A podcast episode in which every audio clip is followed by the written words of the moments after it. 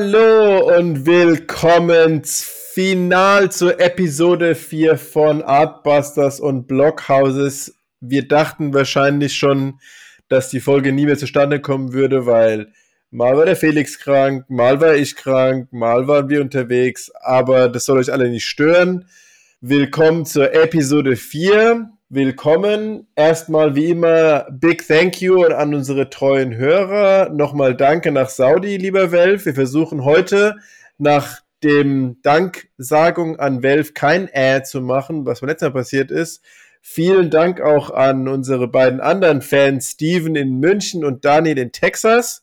Und wir haben einen neuen Zuhörer, habe ich jetzt erfahren, nämlich der Sohn von einem Kumpel von mir, der Neo und er hat gemeint, er hat angefangen, unsere Folge zu hören und fand es ganz cool. Insofern äh, haben wir jetzt auch schon quasi Hörer in der jüngeren Generation gewinnen können. Also wir sind nicht nur trending in Romania, sondern auch äh, bei der jungen Generation. Insofern bin ich total hot, ja, obwohl es 21.37 Uhr ist. Wir haben uns heute viel vorgenommen, Felix. Äh, unsere persönliche Logopädie-Einheit, wenig Ass, Lass uns doch mal probieren. Insofern, lass uns starten. Ich übergebe mal an dich. Was haben wir heute für mitgebracht, Felix? Ja, ähm, äh, ich freue mich erstmal, dass wir jetzt dabei sind. Jetzt habe ich schon mal zwei Äs rausgehauen gleich in meinem ersten Satz. Hat keiner gemerkt.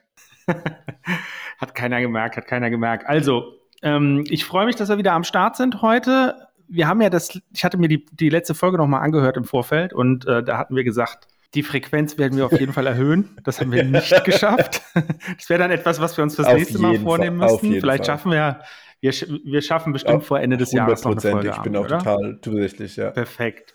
Perfekt, perfekt, genau. Und äh, ansonsten freue ich mich über unsere vier Fans, plus Rumänien ist ja, so ein X. Rumänien ne? ist, also so ein könnten, könnten zwei sein, könnten auch 200 sein. Who knows, ja.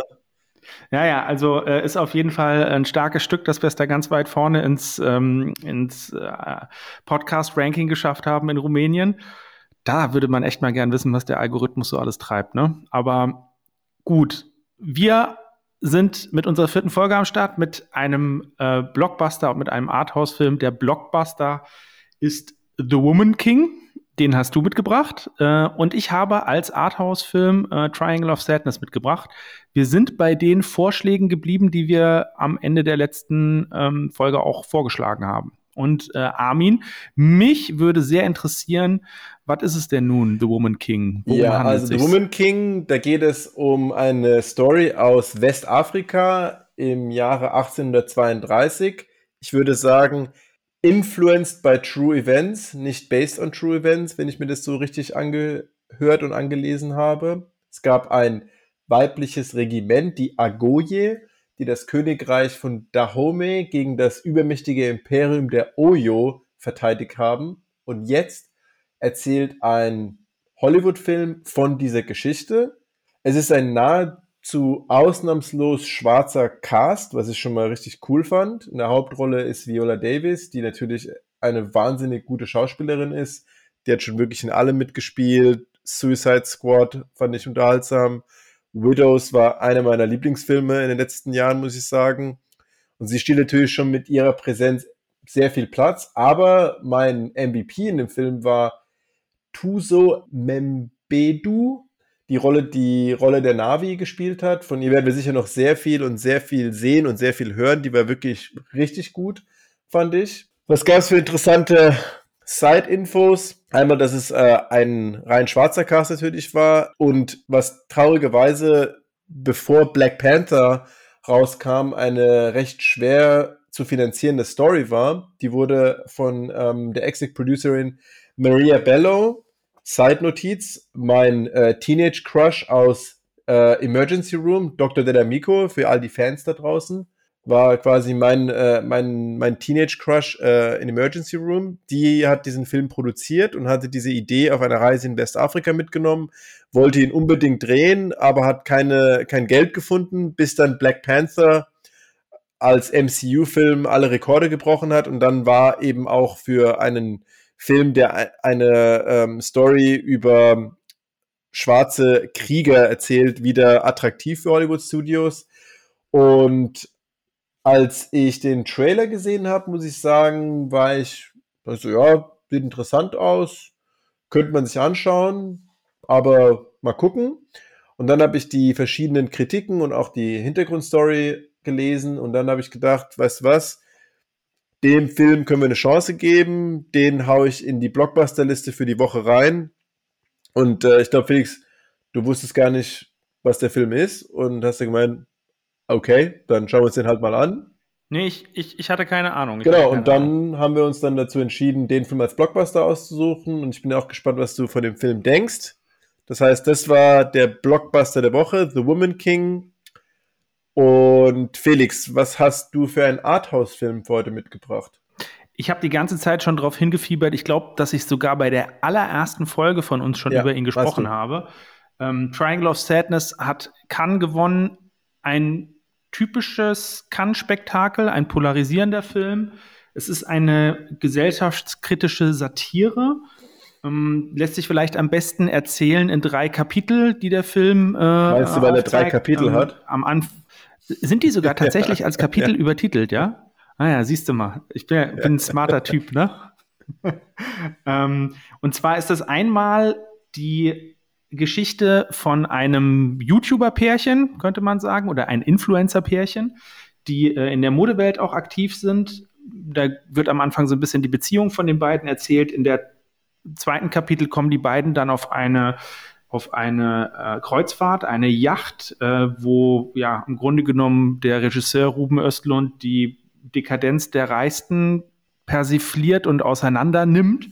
Und in dem dritten Kapitel ähm, findet sich dann dieses äh, Schiff, nachdem es ähm, nachdem es von Terroristen angegriffen worden, finden sich einige der Passagiere alleine auf einer Insel wieder und die ähm, Strukturen der Ungleichheit, die vorher auf dem Schiff äh, geherrscht haben, werden drehen, werden, werden umgekehrt, um das mal so zu sagen. Ne?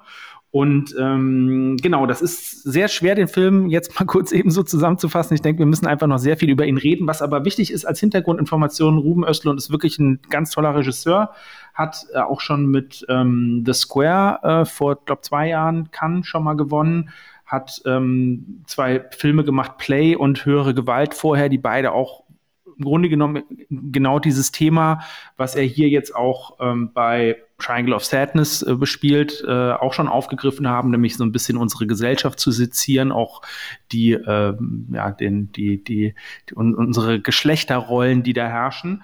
Und ähm, ich finde, die große Überraschung an dem Film ist äh, Harris Dickinson, der einen von den beiden Influencern spielt, den männlichen Part. Ähm, ich kannte den auch schon äh, aus einem anderen ganz tollen Film, der heißt Beach Rats von Eliza Hitman. Die hat vor äh, zwei Jahren ähm, in Berlin den Goldenen Bär mit ihrem Film Never, Rarely, Sometimes, Always gewonnen. Der steht bei mir noch ganz oben auf der Liste, den möchte ich unbedingt noch gucken.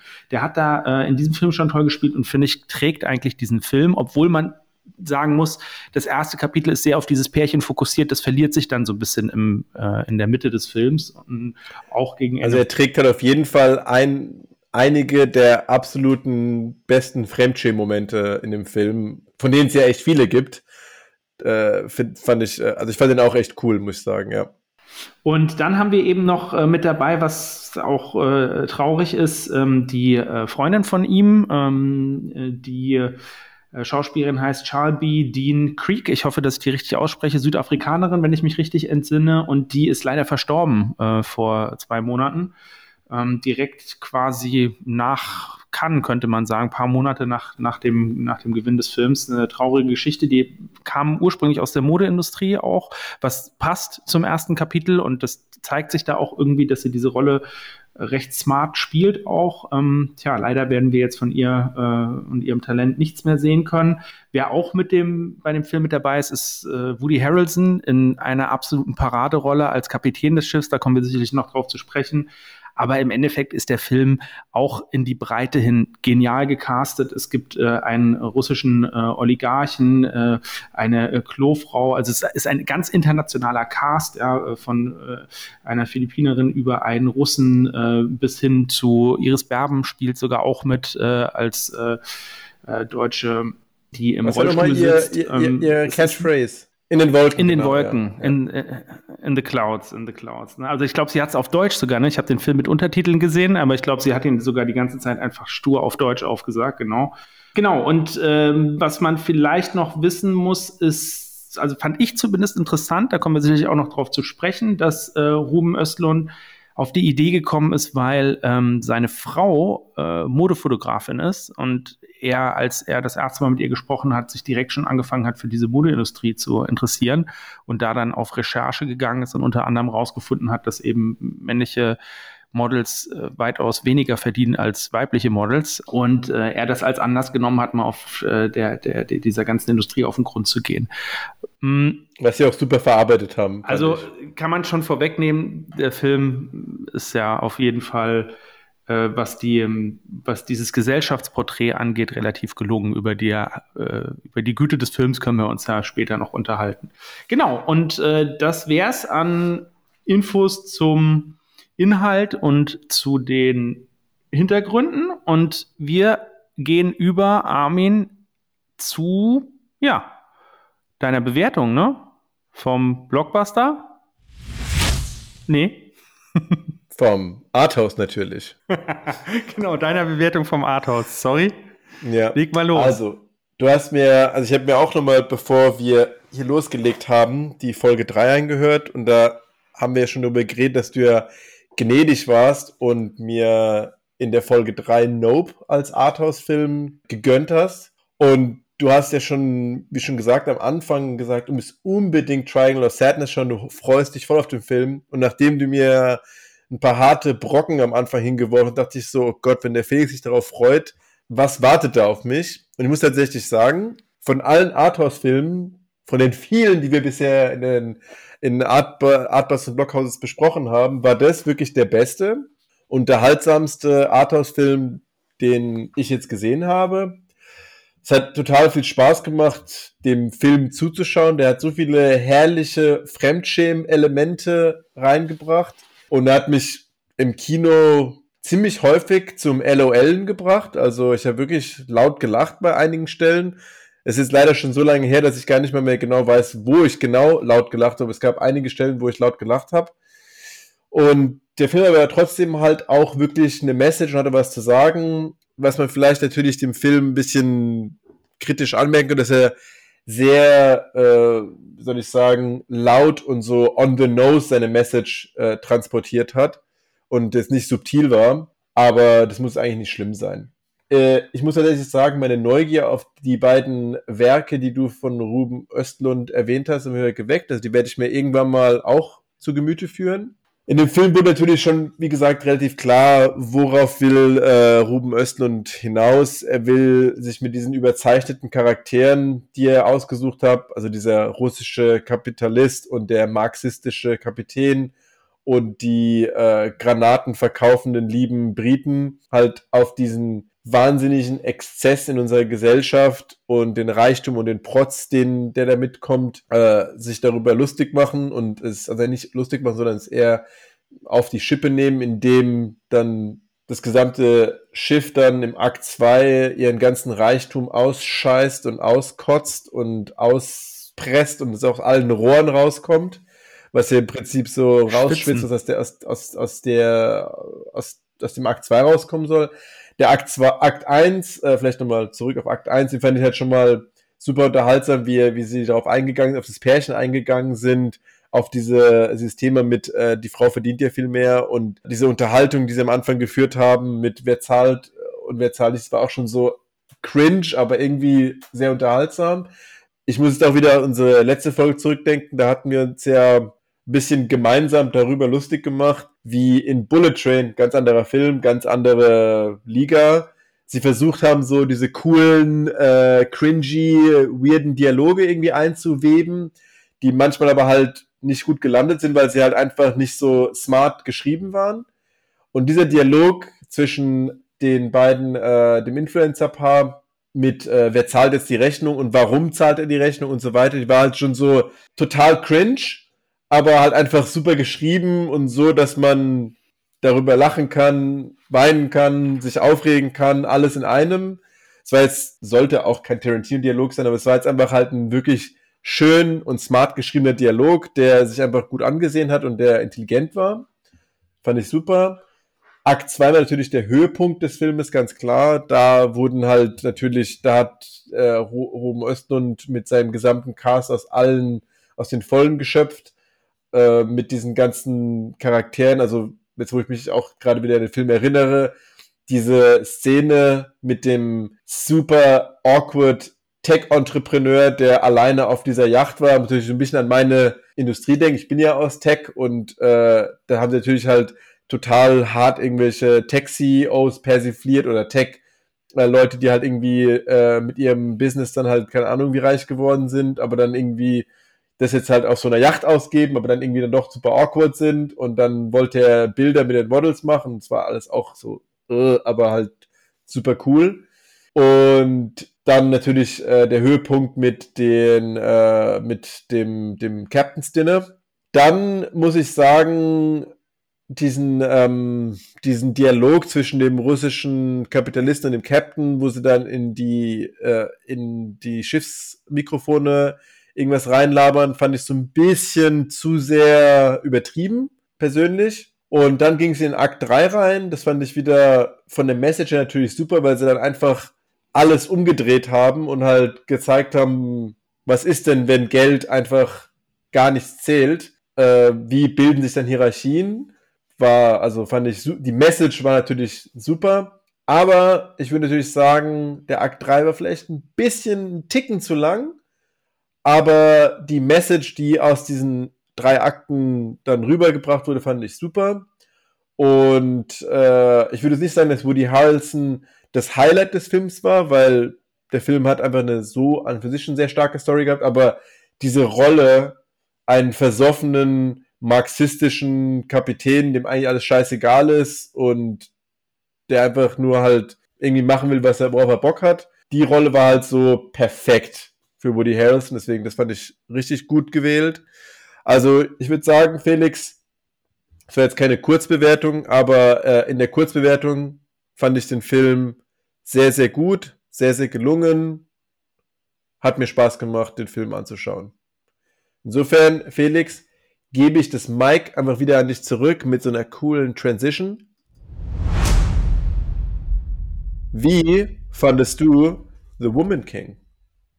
Äh, ich fand ähm, äh, The Woman King, also ich glaube, du hast eigentlich die Hoffnung, ich gucke jetzt gerade in dein Gesicht, aber du hast eigentlich die Hoffnung, dass ich sage, jetzt hast du endlich den Blockbuster rausgeholt. Ähm, aber nee, also der, der, das, der, der Vorsatz von äh, The Woman King ist natürlich löblich, ne? Also ähm, hier im Grunde genommen die feministische Agenda zum äh, in den Actionfilm zu bringen, ist äh, per se eine zeitgemäße Idee, um das mal so zu sagen, ja. Aber jetzt nicht jetzt super neu. Also es ist nicht, dass es jetzt der erste Female Action Film. Ist. Also das ist auch gar nicht, das ist auch gar nicht mein mein. Also ich finde den Film. Ich muss jetzt mal ganz kurz überlegen, was hatten, was hatte ich bis jetzt für? Ich hatte Bullet Train von dir, ich hatte äh, Top Gun Maverick und ich hatte, was war der zweite nochmal? Prey. Und du ne? fandest alle eigentlich scheiße. Prey, die Predator. Äh, ich fand, ich, nee, Top Gun Maverick habe ich ja gesagt, da hat, da hat mich zumindest die, die, ähm, diese ganzen Technologie äh, oder diese ganzen Flugszenen und so, die haben mich, die haben mich natürlich ja. begeistert so, ne? Hier könnte man jetzt sagen, die Action-Szenen sind toll, aber ich finde die Action-Szenen, ehrlich gesagt, ziemlich normal. Also, ich, ich rede ich red die ganze Zeit um den heißen Brei rum. Ich sage einfach mal, wie es ist. Ich finde, es ist ein recht mittelmäßiger Film. Der hat im Endeffekt die, ähm, ich finde die feministische Agenda auch so ein bisschen betrogen, weil der setzt eigentlich, also das Einzige, was der Film macht, ist, dass der Männer mit Frauen ersetzt. Das heißt aber nicht, dass es zu einem feministischen Film wird, sondern das ist im Endeffekt spielen Frauen in dem Film einfach mhm. Männer, sind Muskelpakete, die unemotional sind und bitte möglichst, ähm, bitte möglichst einfach nur am Kämpfen interessiert mhm. sind. Ne? Und dann natürlich kommt dann die ganze Soap-Thematik mhm. noch mit rein. Ne? Ganz besonders schlimm, das muss ich jetzt gleich an der Stelle noch sagen, ist das diese ähm, Tochter-Mutter- Storyline. Gebe ich dir oh recht. Mein Gott, ich dir recht. Ich habe mich auch, die mich auch äh, im Film, äh, im Kino etwas genervt, will ich sagen, aber ich dachte auch so, das ist vielleicht noch eine Schippe zu viel, hätte nicht sein müssen. Da gebe ich dir recht, das war so, ja. Ich finde, der lässt sich wirklich ein bisschen mit Prey vergleichen. Äh, also der Predator äh, Sequel, die wir besprochen haben äh, in der zweiten Episode, der ist super gemacht, was, also auch da, was die Aufnahmen angeht. Also jetzt auch nichts Weltbewegendes, Cinematografisches, ja, aber es ist gut aufgenommen, ist ja auch von einer interessanten Kulisse in, in Afrika gedreht. Ich hoffe, er ist in Afrika gedreht. Armin, wurde der also in Afrika er wurde gedreht? nicht im Gorksametal gedreht. Ich denke schon, dass der, ja. Ja, das steht, das steht mal fest. Also auf jeden Fall äh, finde ich den, abgesehen davon, relativ, also ich habe im, im Kino ein paar Mal gegähnt und aufs Handy geguckt und mir auch überlegt, ob ich jetzt nicht zwischendurch mal ja, irgendwie vielleicht noch mal rausgehe, äh, jemanden anrufen oder so. Also ich fand den, ich fand den wirklich, wirklich langweilig zwischendurch. Ich fand auch diese, diese ganzen Seitenplots auch mit dem Kolonialherrn, die dann noch kommen und dieser Love Story, die dann da noch irgendwie ausklamüsert wird also mir fällt es wirklich sehr, sehr schwer, wie schon bei Prey heute über The Woman King zu reden, weil der einfach so wenig Futter bietet, außer dieser behaupteten feministischen Agenda, die sich aber auch relativ leicht wieder ent, ähm, ja, entmystifizieren lässt an der Stelle. Und genau, also ich, ich, ich bin jetzt einfach mal sehr, sehr gespannt darauf, was du sozusagen als die Winning Points des Films siehst. Äh, dass ich, ich sehe eigentlich relativ wenige ähm, genau, ich finde diese, die sind ja auch noch extrem brutale Action-Szenen, wo ich mich manchmal gefragt habe, warum? Warum so brutal? Jetzt, ja, was heißt nicht nur warum so brutal? Der hat ja, glaube ich, nur drei. Also eigentlich wartet man die ganze Zeit darauf, dass das ein Actionfilm ist. Und dann wird aber relativ viel Side Story erzählt die ganze Zeit. Und dann gibt's glaube ich, nur drei oder vier große Schlachtszenen. Und die großen Schlachtszenen sind aber extrem brutal so. Und ich habe manchmal so ein bisschen das Gefühl gehabt, der versucht sich dann da seine Legitimität wieder zu holen, der Film. Ne? Der hat zwischendurch einfach solche Spannungstiefs, dass der dann einfach mal so zwischendurch richtig schön auf die Kacke hauen muss, um das mal so zu sagen, ja, damit er irgendwie ähm, noch als toller Film rüberkommt. Also ich habe ich habe da nicht, ich habe da auch nichts gefühlt. Das einzige, der einzige Winning Point ist wirklich, ähm, ist wirklich Viola Davis. Und ich finde auch die, dass sie das, man hat ja, der Film, der verliert ja so ein bisschen die Balance, weil der fängt eigentlich an mit der Geschichte von dieser jungen Kriegerin, die sozusagen, also äh, ähm, sozusagen die eigentlich die Geschichte des Films ist ja, die will aufsteigen zu einer, zu einer Kriegerin, ne, die Navi, und äh, im Endeffekt ähm, ficht die eine Art Mutterkonflikt mit der Viola Davis, also der Naniska, aus. Ne? Und äh, da hört der Film eigentlich auch schon auf in der Erzählung. Und diese, diese, ähm, die Viola Davis ist was ich interessant finde, ah, jetzt guck mal, manchmal merkt man auch erst die wirklich interessanten Parts, wenn man drüber redet. Ähm, die, was ich interessant finde, ist, dass die Viola Davis, man würde ja vermuten, dass die Navi die Hauptrolle bleibt in diesem Film, ne? weil es ja diejenige ist, die sozusagen die Entwicklung durchmacht. Was ich interessant finde, ist, dass sie am Ende sich tatsächlich in dem Film erlauben, auf die auf den älteren Charakter, also der, der eigentlich eher für das Mainstream-Kino uninteressant ist. Also man würde vermuten, die Storyline von Navi wird bis zum Ende durchgepeitscht, aber im Endeffekt kommt am Ende immer stärker auch die Storyline von Viola Davis raus und die ist natürlich eine großartige Schauspielerin, darüber brauchen wir es gar nicht zu streiten. Und das spielt die stark und ja, was halt den Film auch schon wieder so komplett ja demaskiert, warum wird die am Ende eigentlich nur Woman King?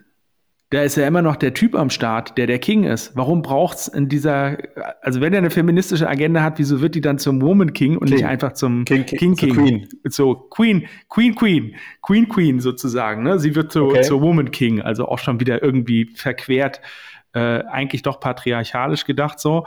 Ähm, also ich bin jetzt kein Gender-Experte, ne? mir ist das nur irgendwie so extrem aufgefallen bei dem Film, dass die ähm, im Endeffekt einfach die ähm, Männerrollen mit den Frauenrollen eins zu eins austauschen. Genau, lass es jetzt einfach mal so stehen. Also ich würde sagen, Film muss man nicht unbedingt gucken. Okay, fair point, fair point. Jetzt äh, gehen wir mal auf die verschiedenen Lieblingsszenen von den beiden Filmen, bevor wir uns in die Diskussion, äh, in die Diskussion werfen. Tja, die Lieblingsszene von dem Film, ich habe jetzt nochmal nach, nachgedacht. Ich fand äh, die ähm, Schlachtszene im Markt äh, ziemlich stark. Ich finde eigentlich alle Schlachtszenen ziemlich gut gemacht.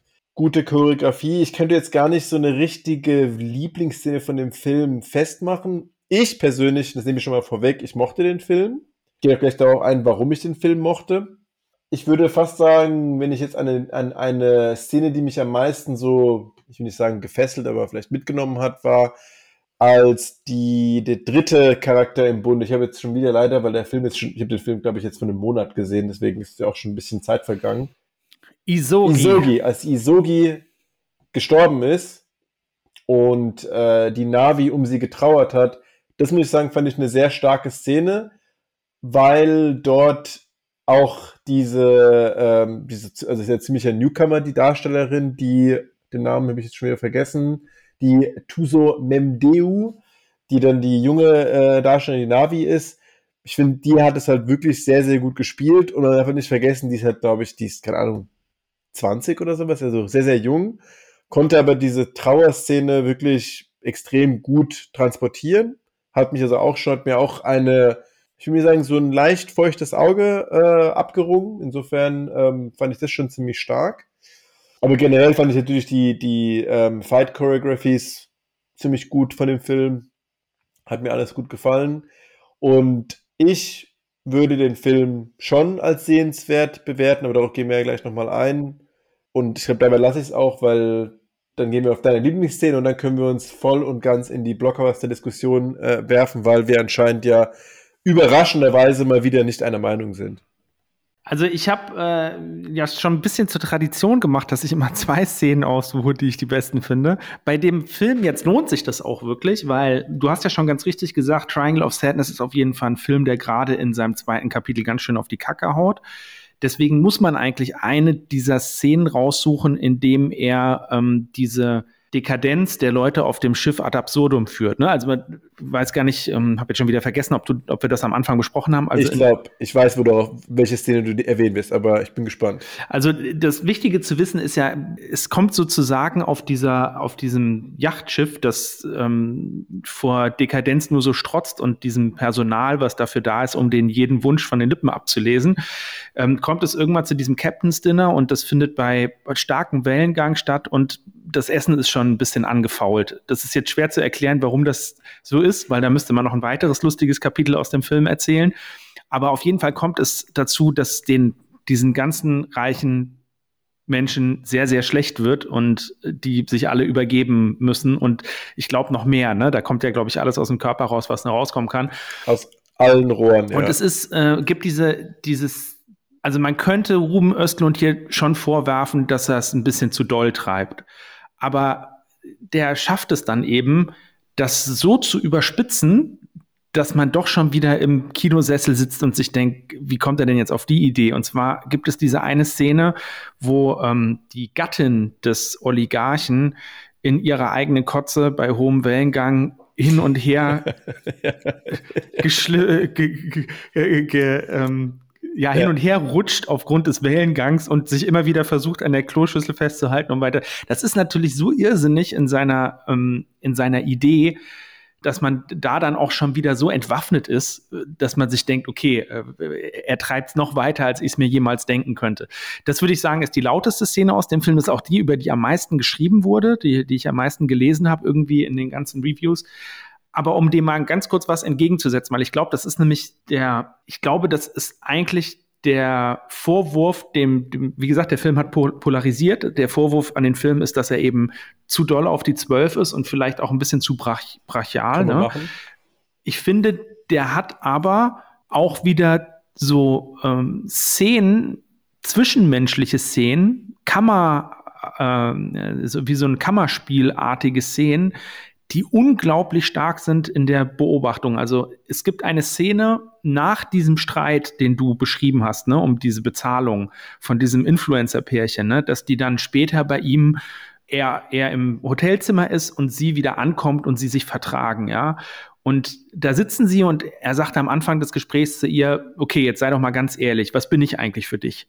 Ja? So, und dann geht sie darauf ein. Ich will jetzt nicht zu viel verraten, ja, aber das ist wirklich eine sagenhaft geschriebene Szene und die hat nichts Brachiales, also überhaupt gar nicht. Die ist genau das Gegenteil. Also das, was Ruben Östlund immer wieder schafft, ist eigentlich ist, finde ich, obwohl diese beiden Influencer irgendwie so ein bisschen die, ähm, die so ein bisschen die Mitidioten sind, ne? Also alle anderen auf diesem Schiff, die ganzen Rich People sind Idioten und die Influencer sind Mitidioten, nenne ich die jetzt einfach mal, ja, weil die dieses Spiel sozusagen mitbetreiben, sind sie aber trotzdem immer noch die unschuldigsten von allen. Und ich finde, er positioniert die so ein bisschen als ähm, als ja als Bambis in diesem in diesem ganzen Spiel ne? Und äh, un, unschuldige Bambis. Und ich finde das kommt immer wieder rüber wenn er in dieser in diesen brachialen Szenen das immer wieder durchbricht in Szenen mit den beiden. Zum Beispiel auch auch eine tolle Szene ist ähm, als sie auf dem Schiff wieder zusammenkommen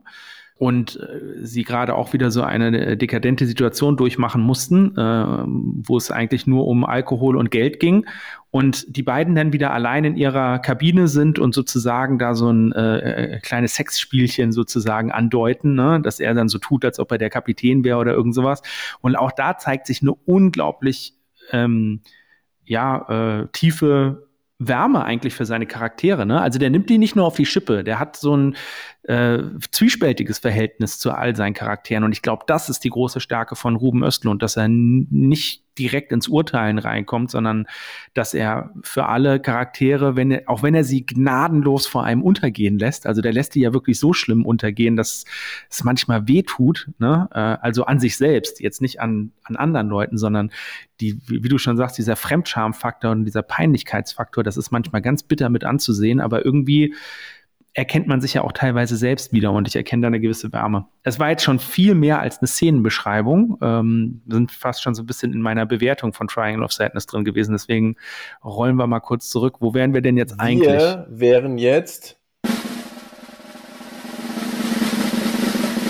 Ich übertreibe es massiv mit den Sounds, aber okay.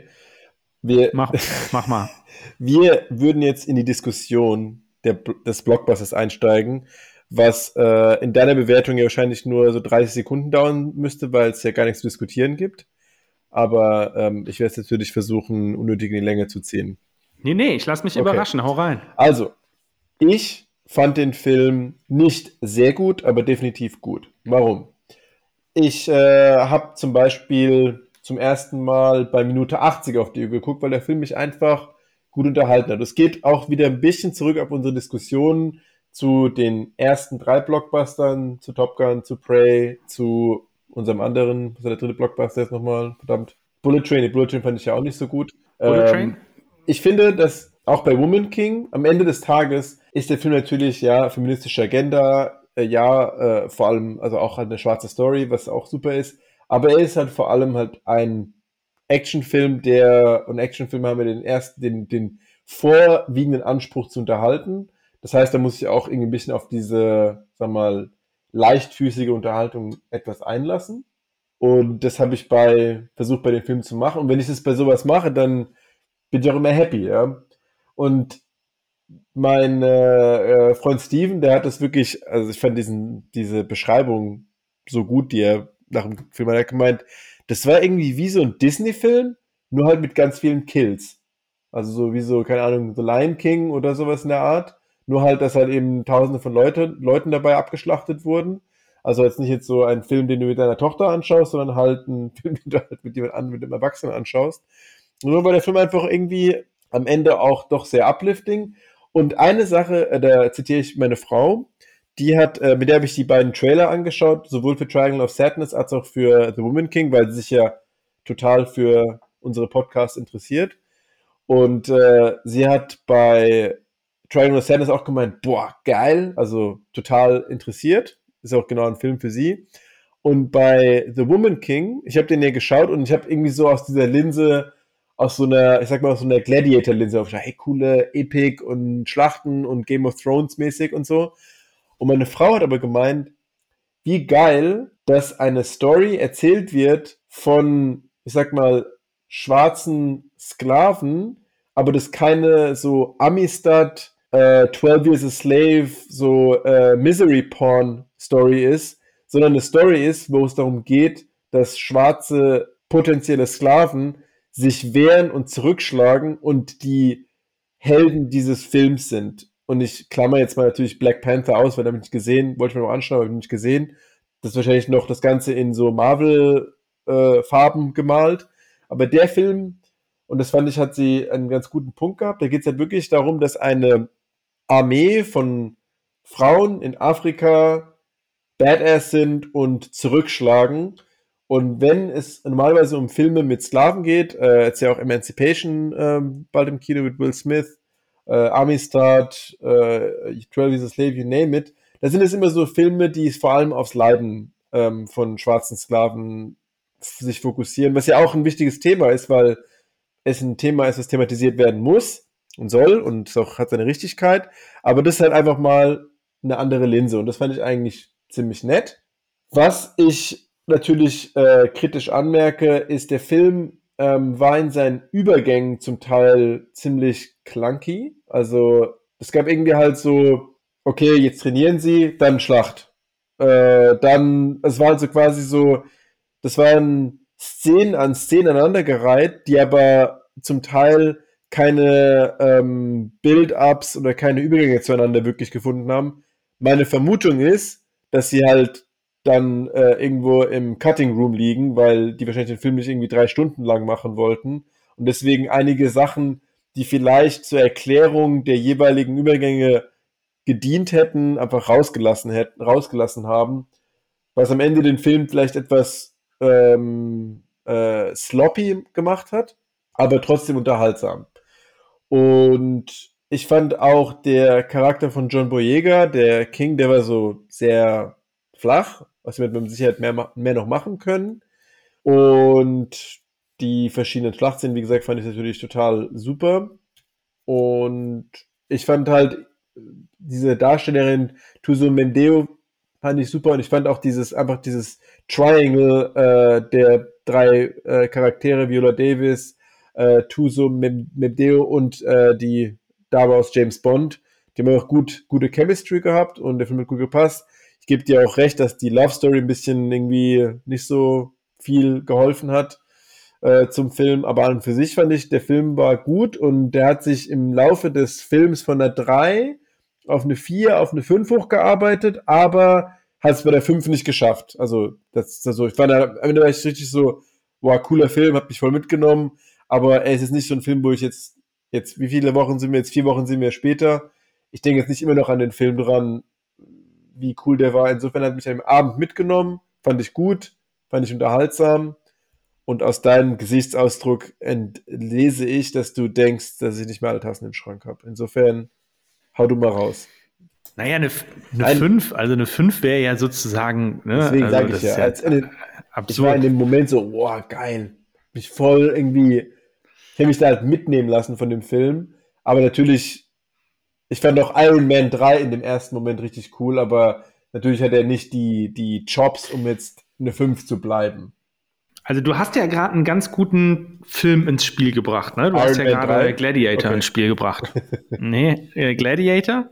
Und also tatsächlich sind diese beiden Filme vergleichbar. Und da, da würde ich jetzt nämlich auch mal so einen kleinen, ähm, so einen kleinen Disclaimer machen äh, für Diana der Film ist ja nicht wirklich an dem Sklaventhema interessiert, ne? Der, also der geht ja quasi überhaupt gar nicht darauf ein. Ich würde sogar ganz ehrlich sagen, zum Glück tut er das nicht. Das wäre hochgradig peinlich geworden, weil du in diesem Genre, glaube ich, dieses Thema nicht adäquat behandeln kannst. Also ich finde. Im Action-Genre, meinst du?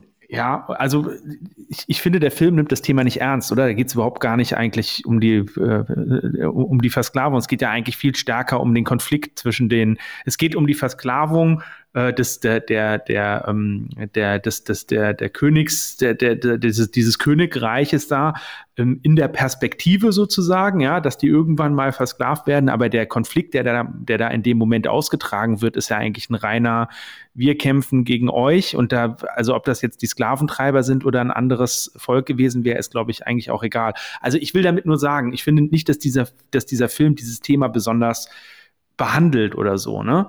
So, und deswegen ist der eigentlich viel vergleichbarer mit so einem, sagen wir mal, gesellschaftskritiklosen Film wie Gladiator.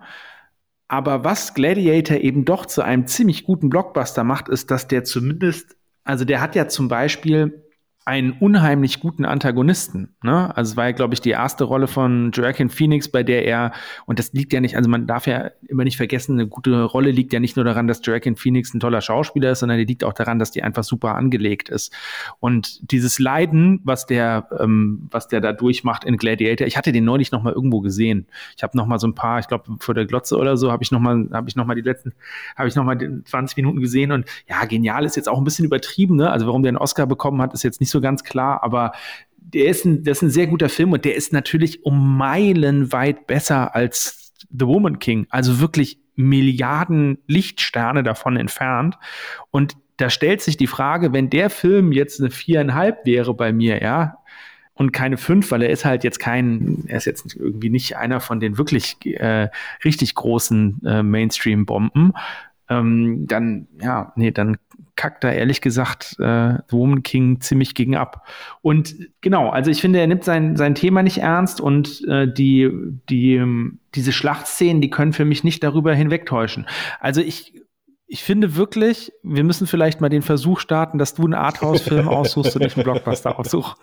Weißt du was, ich, äh, um das vorwegzugreifen, ich glaube beim nächsten Blockbuster werde ich wahrscheinlich, den, den, den wir gemeinsam schon ausgesucht haben, im Prinzip, werde ich wahrscheinlich äh, enttäuscht rauskommen. Mal gucken, aber okay, nee, äh, äh, deine Punkte sind natürlich total fair. Ich meine, Gladiator ist auch, wenn du jetzt den ein bisschen klein geredet hast, äh, finde ich, das ist auf jeden Fall eines der Meisterwerke unserer Zeit. Definitiv, finde ich immer noch. Ich habe den auch schon so dermaßen oft gerewatcht, weil ich es einfach so unglaublich gut finde. Und ja, ich würde jetzt nicht The Woman King noch zehnmal rewatchen, aber, aber Gladiator, den kann ich mir noch mehrere Male anschauen. Insofern, klar, äh, der reicht nicht an Gladiator ran, da du natürlich vollkommen recht. Ich bin tatsächlich äh, überrascht, dass du den so mittelmäßig fandest, weil ich fand, das Setup war tatsächlich nicht so gut, wie schon gesagt, aber ich finde, der Film hat viel aus dem Setup, aus dem Anführungsstrichen flachen Setup, was er hatte, eigentlich viel gemacht. Und ich fand ihn auch, wie gesagt, schon sehr, sehr unterhaltsam. Viola Davis hat halt eine super Präsenz gehabt in dem Film und ja. Aber ähm, verstanden, versta ich verstehe deine Kritik. Ich verstehe auch, dass wenn man sich auf den Film nicht so wirklich unbedingt, also wenn der einen nicht catcht, dann dann ist das wahrscheinlich sowieso, wenn ich mir zum 15. Mal Guardians of the Galaxy anfange anzuschauen und einfach keinen Bock drauf habe und dann irgendwann anfangen will zu texten. Äh, kann ich verstehen, dass das passiert bei dem Film. Der ist ja einfach wahnsinnig soapig. Ne? Also der ist ja zwischendurch sehr, sehr soapig. Die Freundschaften, die da aufgebaut werden und die im Endeffekt vollkommen plump sind. Da wird ja kein Charakter weiter ausgearbeitet ähm, diese Verhältnis zu der, zu der Trainerin, das Verhältnis zu der Mutter, das ist ja, hat ja alles so ein bisschen gute Zeiten, schlechte Zeiten Charakter zwischendurch. Das ist auch okay, das ist auch okay, das ist auch okay, dass das, also ich meine, jeder Film, jeder Blockbuster-Film oder ja, auch jeder Arthouse-Film, es geht am Ende um Emotionalität. Das ist okay, aber das ist halt nicht gut aufgebaut und die Action-Szenen haben mich nicht vom Hocker gerissen. Wir hatten ja schon mal darüber geredet, John Wick, da können mich Action-Szenen durchaus begeistern. Äh, oder wenn ich an Matrix denke oder sowas, ne, das, das kann mich dann schon auch flashen und bei The Woman King hat es das einfach nicht gemacht. Aber ey, lasst uns Schlussstrich ziehen, weil eigentlich müssen wir viel mehr Zeit auf Triangle of Sadness verwenden. Und wir sind schon bei 45 Absolutely. Minuten. Also, lass uns über Triangle of Sadness reden. Also, ähm, du hast eigentlich wirklich den Nagel auf den Kopf getroffen. Du hast eine sehr, sehr gute Bewertung von äh, Triangle of Sadness abgegeben. Ich würde komplett einstimmen. Ich finde dieses erste Kapitel genial mit den beiden. Also ich habe lustigerweise im Nachhinein auch gelesen, dass der, dass der Ruben Östlund diese Situation in dem Restaurant tatsächlich mit seiner Frau erlebt hat. Also Ruben Östlund kommt eher, was nicht verwundert, aus einem linken Milieu. Seine Frau kommt wohl eher aus einem äh, ja, klassischen konservativen Milieu und er ist tatsächlich mit seiner Frau in diese Situation reingefallen. Also so, jetzt um nochmal eine Szene, ja. Also wir haben, ich habe ja schon viele Szenen gelobt in dem Film, aber auch dieser der Streit aus dem Restaurant führt sich dann im Fahrstuhl fort. Und diese Szenen im Fahrstuhl, wie er, wie er versucht, seiner Ehre, äh, seine Ehre wiederherzustellen und zu sagen, es geht nicht um, es geht nicht Großartig. um Geld, ne? Es geht ja. nicht um Geld, aber er, es ist eine, ein schöner Satz, es geht nicht um Geld, aber es geht eben doch um Geld. Also das ist es ja eben, ne? Und man erkennt sich da so stark drin wieder. Also ich hatte auf jeden Fall ähm, äh, in meinem Leben schon Situationen, die ähnlich sind, wo es um sowas Banales ging und man das so wahnsinnig ernst genommen hat. Ähm, das, da ist Ruben Östlund einfach ein Meister. Mm, die zweite, das zweite Kapitel, also der, der Ruben Östlund hat, hat in irgendeinem Interview gesagt, er wollte unbedingt einen entertaining Film machen. Er, das ist ja sein erster englischsprachiger Film Und ähm, der war auch richtig teuer. Also er musste da ganz schön Finanziers an Bord ziehen für den Film. Und er hat dann gesagt, er wollte unbedingt, dass der sich, dass der sich auszahlt und wollte das im Stil eines eine Achterbahnfahrt machen. Und ich finde, das kommt voll an. Also ich habe den Film, ich habe glaube ich bis zum dritten Kapitel überhaupt gar nicht auf die Uhr geguckt. Man ist so entertained die ganze Zeit, das nimmt einen so mit. Also gerade dieses zweite Kapitel, in dem dann eine äh, skurrile Situation nach der anderen passiert, ist man so entertained. Also und das Kino hat teilweise ja, ja, ja, bei mir also, auch. Bei mir auch. So, so, so, so, so, so was habe ich wirklich auch bei einer bewussten Komödie. Also das ist ja eine, das ist ja eine Satire. Das ist ja keine keine Komödie, die ist auf Lacher. Äh, also eigentlich eigentlich soll einem der Kloß im Hals stecken bleiben, sozusagen, ja. Und das hat sich da voll entladen in dem Kino. Und äh, das, was ich wirklich erstaunlich schwach fand dann, ist das dritte Kapitel. Also ich fand auch diese um die Umdrehung der Hierarchien das fand ich sehr, sehr konstruiert. Das, das der, der restliche Film, der hat sich sehr organisch angefühlt und sehr natürlich. Ich habe mich sogar zwischendurch mal gefragt, ob es dieses dritte Kapitel überhaupt gebraucht hätte. Äh, unbedingt mit dieser Umdrehung der, der, also ich meine, klar, das ist übrigens hier, ich will noch eine weitere Tradition fortführen. Ja, ich habe in den vergangenen Episoden immer auf Biegen und Brechen versucht, eine Gemeinsamkeit zwischen unseren Filmen zu finden.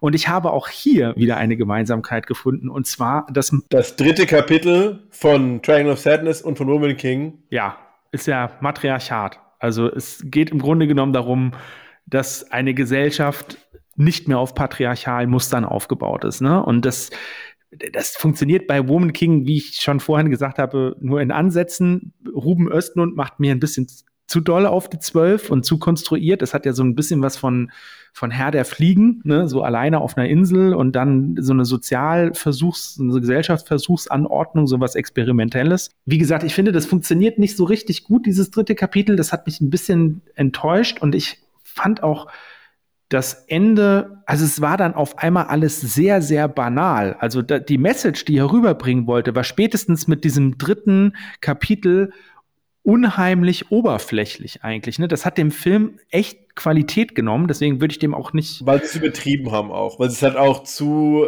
äh, also zu ähm, black and white gemacht haben. So, ich habe die Message, ja, die äh, Cleaning Lady ist jetzt quasi der Boss, weil sie die meisten äh, Survival Skills hat. Got it? Verstanden?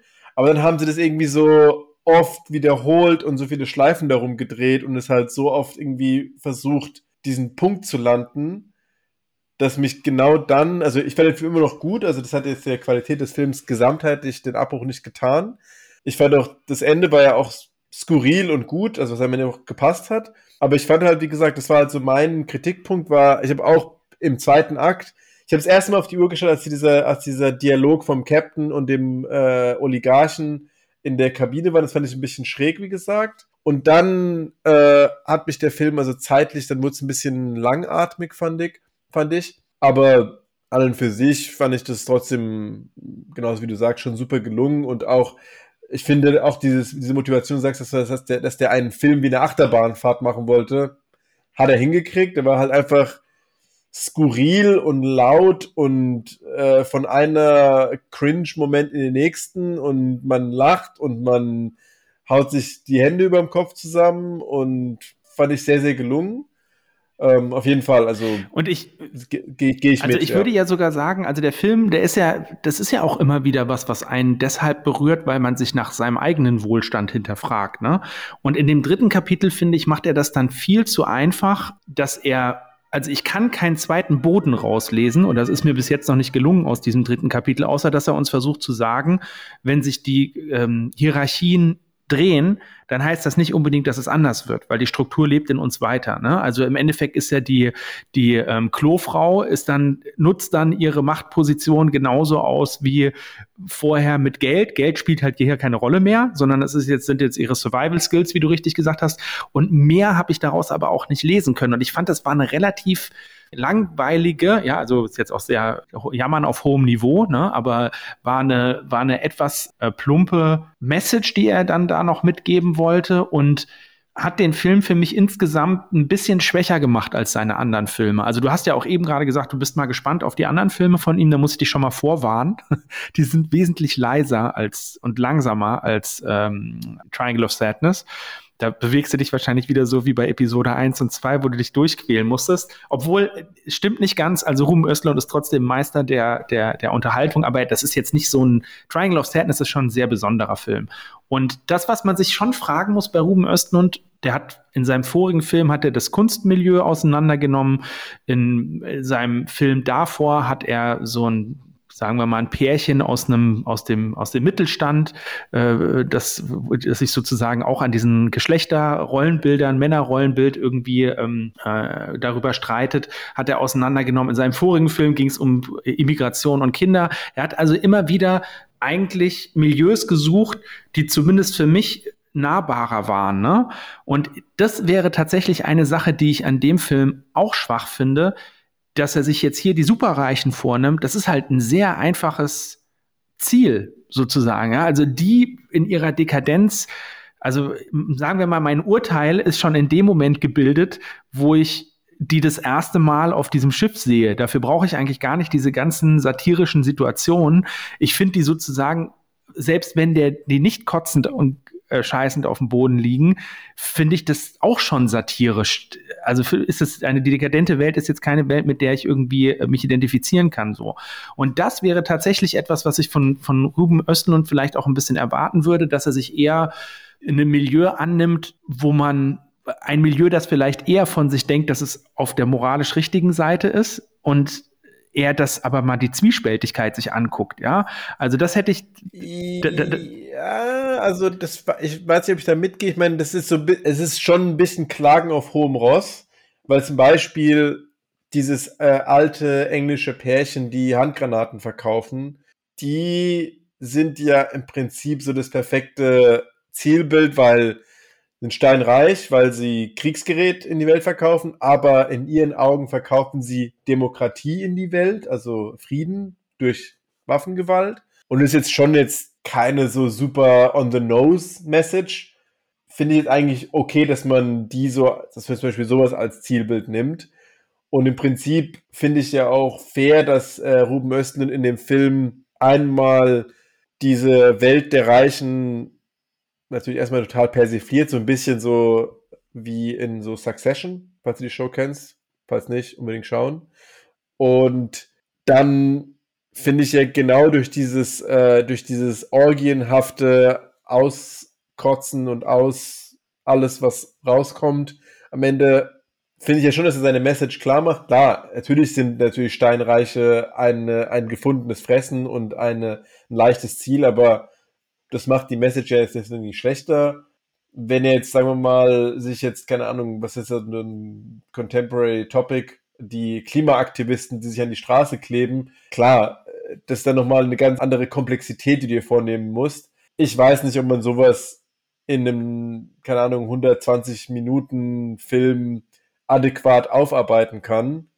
Ich finde, was er sagen wollte, hat er gesagt, dass man halt das, was wir uns in einer Welt des Exzesses bewegen, und dass wir uns gar nicht genau, dass wir, dass man, wenn man sich in dieser Welt bewegt, eigentlich selbstgerecht ist und meint, alles okay, was ich hier mache, ist Fair Game, weil ich bin reich, wahrscheinlich ist es auch Fair Game und hat dann halt dieser Gesellschaftsklasse, die jetzt aber deswegen nicht ihr Leben ändern werden, den Spiegel vorgehalten. Eigentlich total fair. Man muss jetzt nicht noch mehr erwarten, meine ich jetzt. Also ich frage mich einfach, also das sind jetzt alles Unterstellungen von meiner Seite, ne? Wenn sich Ruben Östlund als linker Filmemacher versteht, ja, dann finde ich einfach die gesellschaftskritische Analyse, die dem Film unterliegt, nämlich dass die Superreichen unser Problem sind, finde ich halt ein bisschen flach. Ne? Also es sind mehr als nur die Superreichen äh, unser Problem, gerade in der kapitalistischen Gesellschaft. Ne? Und äh, das geht jetzt weit weg von einem Filmpodcast, ja, aber was ich damit eigentlich sagen möchte, ist, ich finde, das ist auch deshalb nicht sein stärkster Film, weil er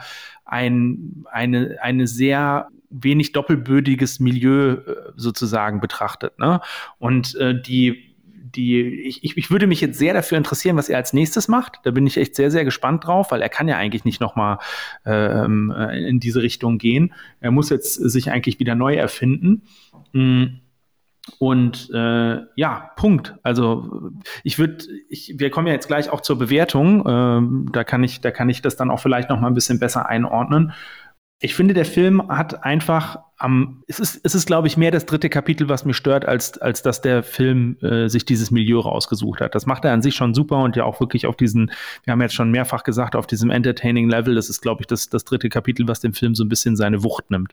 Das ist auch ein Fair Game. Ich glaube, da können wir es eigentlich auch dabei belassen. Aber schön, dass wir uns so gestritten haben um den Film. Aber warte, weil, warte, eine äh, Sache habe ich noch. Ein, eine Sache habe ich noch. Eine Sache ist okay, mir noch wichtig okay, und zwar okay das, dieses du Zitate-Duell, was du dann langweilig fandest, ne? Zwischen dem Captain und dem Oligarchen, ne? Die, die überhäufen sich ja, also der, der Kapitalist sagt sozusagen die ganze Zeit. Nein, das fand ich nicht langweilig. Das war ja im Essen. Beim Essen fand ich es noch cool. Als sie in der Kabine waren und über den Intercom mit dem Schiff geredet haben. Das fand ich ein bisschen übertrieben. An dem Tisch, das fand ich noch richtig unterhaltsam, weil es war halt ein super cooler Banter ein äh, äh, russischer Oligarch haut Kapitalisten Zitate raus, während der amerikanische Marxist äh, marxistische Zitate raushaut.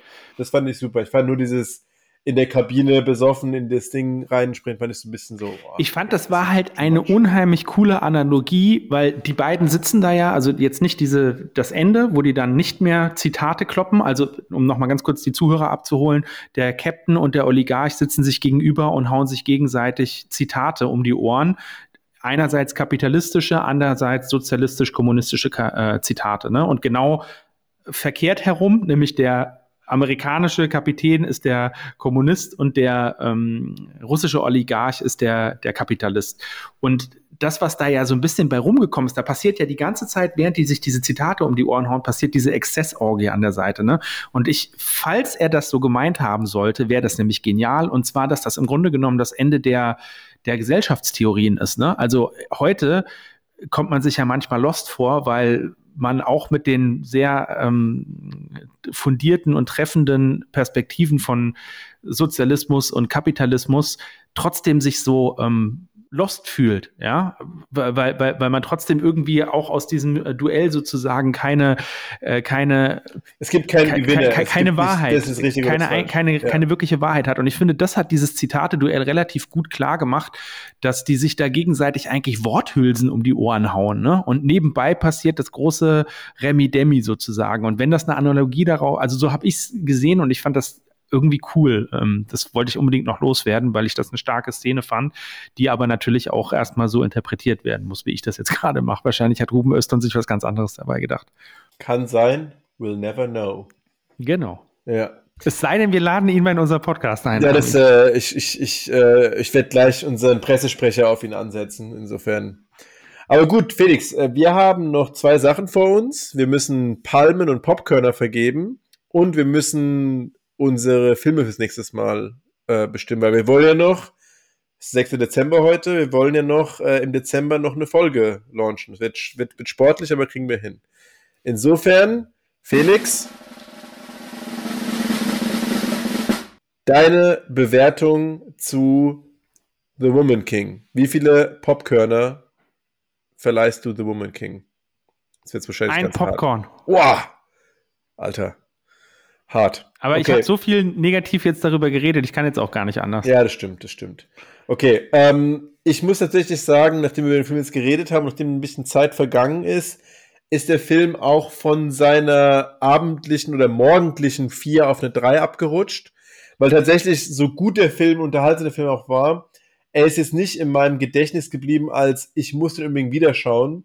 Wobei ich ihn gern mit äh, Diana mal schauen würde, aber ähm, er ist jetzt nicht so er hat sich jetzt nicht so in meinem Sammelsurium verankert, sondern ich war an dem Abend halt gut unterhalten, das war nett, insofern kriegt er eine 3 und das ist alles total fair game. Also äh, würde ich sagen, next up ist, wie viele Palmen wollen wir oder willst du Triangle of Sadness geben? Ich würde dem vier geben und äh, ich würde es genau so einordnen, wie ich es vorhin gesagt habe. Ähm, der vorige Film von Ruben Östlund würde für mich wahrscheinlich die fünf verdienen. Da ich den jetzt aber nicht ganz so stark fand wie den, würde der nur vier bekommen. Wie gesagt, letztes Kapitel baut ab. Okay. Ich habe jetzt gerade, während du äh, geratet hast, ich bin so ein bisschen so, wenn ich, genauso wie wenn ich beim Restaurant bin und äh, Leute Essen bestellen, äh, ändere ich meine Meinung noch in, letzten, in der letzten Sekunde Und ich habe gedacht, so auf einer Allgemeinskala würde ich wahrscheinlich Triangle of Sadness auch eine 4 geben. Aber auf meiner noch sehr neuen und sich zu definierenden Indie-Skala, weil ich ja nicht so viele Indie-Filme und Arthouse-Filme geschaut habe, fand ich den so gut und so unterhaltsam, dass ich ihm eine 5 gebe. Wow, da habe ich dir aber dieses Mal wirklich ein großes Geschenk gemacht. Der Hammer, Wahnsinn. Okay, freut mich, Insofern, freut mich, freut mich. Ähm, war echt gut. Und jetzt bleibt uns eigentlich nur noch äh, unsere nächste Episode anzukündigen, nämlich Episode 5, die dann vielleicht noch im Jahre 2022 gelauncht wird. Who knows? Das Lustige ist ja, äh, in zehn Tagen habe ich schon äh, meinen Termin für den nächsten Film. Der ist schon, ist schon ge gescheduled. Insofern, Felix, was hast du dir für einen Indie-Film überlegt fürs nächste Mal? Boah, Armin, ich bin so schlecht vorbereitet. Ich habe mir jetzt tatsächlich ähm, keinen rausgesucht. Ich hätte jetzt normalerweise gesagt, ich hätte total gerne, ähm, ich glaube, der heißt Bones and All von Luca Guadagnino äh, gerne geguckt. Mm, das ist äh, ein italienischer Regisseur, der Call Me By Your Name gedreht hat, ähm, der ein absoluter Superfilm ist. Und ähm, genau, und hier spielt auch wieder Timothy Chalamet spielt wieder mit ähm, und äh, der soll auf jeden Fall toll sein. Das Problem ist, Armin, ich weiß gerade nicht, ob der noch läuft. Aber wenn der noch läuft, ob der noch läuft oder ob der wieder läuft, ob der, ob der schon nee, läuft. Ob der noch läuft. Ich weiß nämlich, dass der hier bei mir im Kino im, um die Ecke habe ich mal ein Plakat gesehen, aber ähm, das ist jetzt auch schon wieder ein bisschen länger her. Ähm, ich hoffe, der läuft noch. Wenn er nicht läuft, dann muss ich mir was anderes einfallen lassen. Tatsächlich ist die Weihnachtszeit keine gute Zeit für ähm, äh, Arthouse-Filme. Da ist meistens eher Blockbuster angesagt. Ja, das stimmt natürlich. Jetzt, jetzt laufen sich ja die Oscar-Contender fürs nächste Jahr warm. So, und wir haben äh, ja letzte Woche im Taxi, glaube ich, darüber schon geredet, was denn jetzt eigentlich der nächste ähm, Blockbuster sein soll. Und ich habe dir schon fast Wakanda Forever angedroht und da hast du äh, gedroht äh, zu kündigen. Und äh, dann habe ich gesagt, nee, du hast natürlich recht. Äh, auch wenn ich Avatar 1 echt nicht gut fand, denke ich, dass wir äh, Avatar 2 The Way of Water uns anschauen müssen als Blockbuster. Habe ich auch schon quasi, wie gesagt, äh, Tickets für nächsten Freitag und habe mir jetzt auch schon vorgenommen, Avatar 1 nochmal auf Disney Plus anzuschauen, obwohl ich den beim ersten Mal so mittelmäßig fand. Aber James Cameron ist halt einfach ein genialer Typ und James Cameron hat es verdient, dass ich ihm eine zweite Chance gebe. Und wenn man jetzt einmal James Camerons Historie anschaut, Terminator 2, mega, Aliens 2, mega, vielleicht ist das Sequel eben auch besser als das Original, who knows, ja. Also ich, äh, ich betrachte das jetzt einfach mal als Weihnachtsgeschenk. Eigentlich hatten wir ja vorher strikt ausgemacht, dass wir Filme nicht miteinander absprechen. Da habe ich dann, ich glaube, wir waren betrunken im, im Taxi, sage ich jetzt einfach mal, Armin, oder? Ähm, äh, auf jeden Fall, äh, ich glaube, dass das ein Film ist, über den man reden kann, ja. Und den man wahrscheinlich auch, also wenn wir so, ein, so einen Podcast machen wie unseren, dann äh, muss man ja schon irgendwie Avatar äh, besprechen. Wenn James Cameron Sollte ist wirklich man. ein großartiger Regisseur, auch wenn Avatar jetzt vielleicht nicht sein absolut wichtigstes Werk war, da steckt jetzt so viel Background-Story auch dahinter, das möchte man doch irgendwie mal äh, sich angucken. Und ich bin gespannt. Ich bin sehr gespannt. Insofern, ich habe äh, Karten für Freitag, den 16., äh, also nächste Woche. Ich freue mich schon drauf. Und äh, wir schauen mal, ob wir äh, Bones and All irgendwo hier finden können. Und dann, äh, Felix, freuen wir uns aufs nächste Mal, würde ich sagen.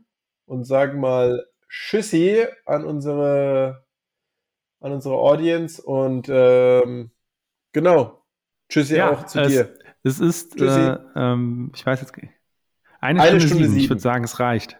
Ist okay. Ich glaube, dieses Mal muss ich keine sechs Minuten erst rausschneiden. Insofern, vielleicht bleibt es bei Sehr einer gut. Stunde sieben. Alles klar. Dann. Ja, alles klar. Mach. So, dann bis dann. Macht's ciao. gut. Ciao, ciao.